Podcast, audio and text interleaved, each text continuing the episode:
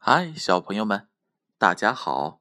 这里是小柚子电台，我是建勋叔叔。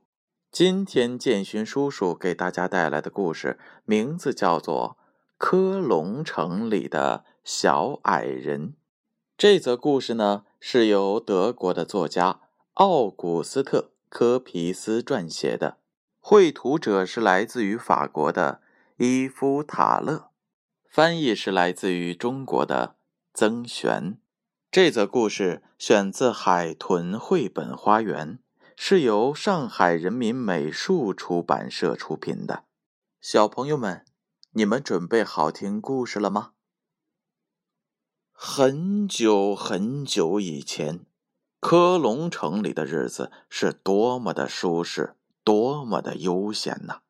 只要你想偷一点懒儿，无论是坐在椅子上，还是躺在地面上，随时随地都可以闭上双眼，快活的像个神仙。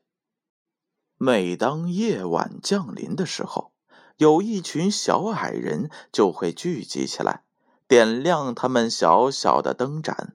他们又是跳跃，又是奔跑，有的。专心干活有的开心的寒暄，拉呀扯呀，擦呀洗呀。那些懒惰的人还在呼呼大睡的时候，小矮人们一天的工作都已经全部做完。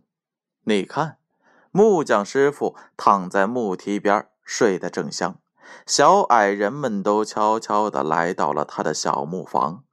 凿子、斧子、锤子、锯子全都派上了用场，有的小矮人还当起了小小的泥瓦匠，凿呀、刨呀、刷呀、砍呀。小矮人们用老鹰一样锐利的目光测量出一块块木料的厚薄和短长，然后牢牢地安装在最合适的地方。一觉醒来。木匠师傅惊奇的发现：“咦，小木房不仅已经完工了，而且还是这么漂亮！你看，面包师傅也躺在那里不慌不忙。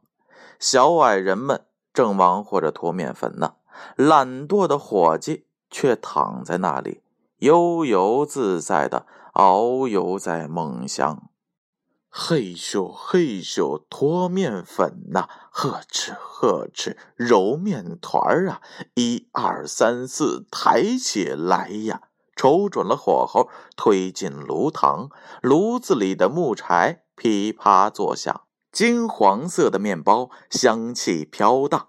嘿，伙计们还在那鼾声隆隆，烤好的面包已经摆满了面包房。再来看看我们肉铺里的师傅，嘿，他那里一样是热火朝天，伙计们还躺在那里呼呼大睡，小矮人们却一个个忙得正欢，剁呀切呀，搅呀拌呀，动作时那么的麻利，好像风车转动一般，削呀穿呀，洗呀灌呀，肥肥的灌肠。做了一串又一串，等到伙计们睁开了睡眼，哇哦，香肠已经挂满了店铺门面。酿酒师傅那里也是一样，酒窖里弥漫着浓浓的酒香。师傅守着酒桶，已经是喝得烂醉。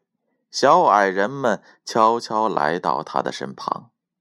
他们先给所有的酒桶杀了菌，再用绞车和木块把一个个酒桶安放停当，滚呀抬呀拉呀拽呀，大酒桶摆成了一排排，葡萄酒装满了一缸缸。酿酒师傅还没睡醒呢，酒窖里已经变了模样。还有从前的那个裁缝师傅。曾经碰到一个好大的难题，市长明天就需要一件新礼服，他却把衣服扔在一边，睡的是那么的安逸，那么甜蜜。幸好小矮人们动作麻利，拉开皮尺，抄起剪子，剪呀，裁呀，缝呀，绣呀，镶上花边，缝上扣子，试穿一次，再试一次。嘿，我们的小裁缝还没睡醒，市长定做的新礼服已经完工。这件事儿让裁缝的妻子觉得稀奇，他想呀想呀，想出了一个主意。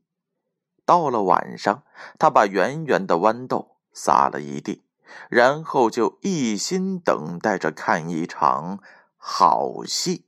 果然，一个个小矮人滑倒在地上，房子里不断发出了一阵阵声响，有的。从楼梯上滚到了客厅，好像笨重的酒桶一样，吵呀闹呀，叫呀喊呀，都怪那些小小的豌豆，让小矮人们头一次变得这么惊慌。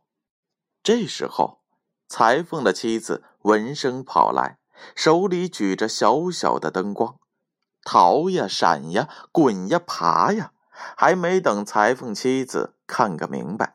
所有的小矮人都失去了踪影，只剩下一片夜色茫茫。就这样，科隆城的人们再也不能像以前那样清闲了。也就是说，所有的事情从此都必须自己动手来干，每个人都开始依靠自己的双手来劳动。幸福的日子。要依靠自己的双手来创建。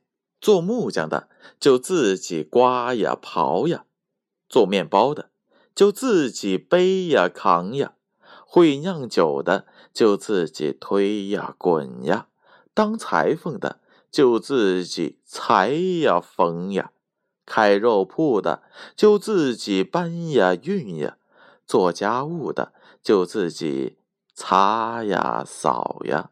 唉，想起从前的那些日子，多么让人留恋！唉，过去的美好时光，还有科隆城的那些小矮人儿，多么让人怀念啊！今天的故事就是这样了，欢迎关注我们的公众号“小柚子童书”。如果小朋友们希望建勋叔叔把你喜欢的故事读出来，可以在我们的公众号后面留言，并把书籍的封面拍照发给我们。小柚子童书为最美的童年选最好的书，小朋友们晚安。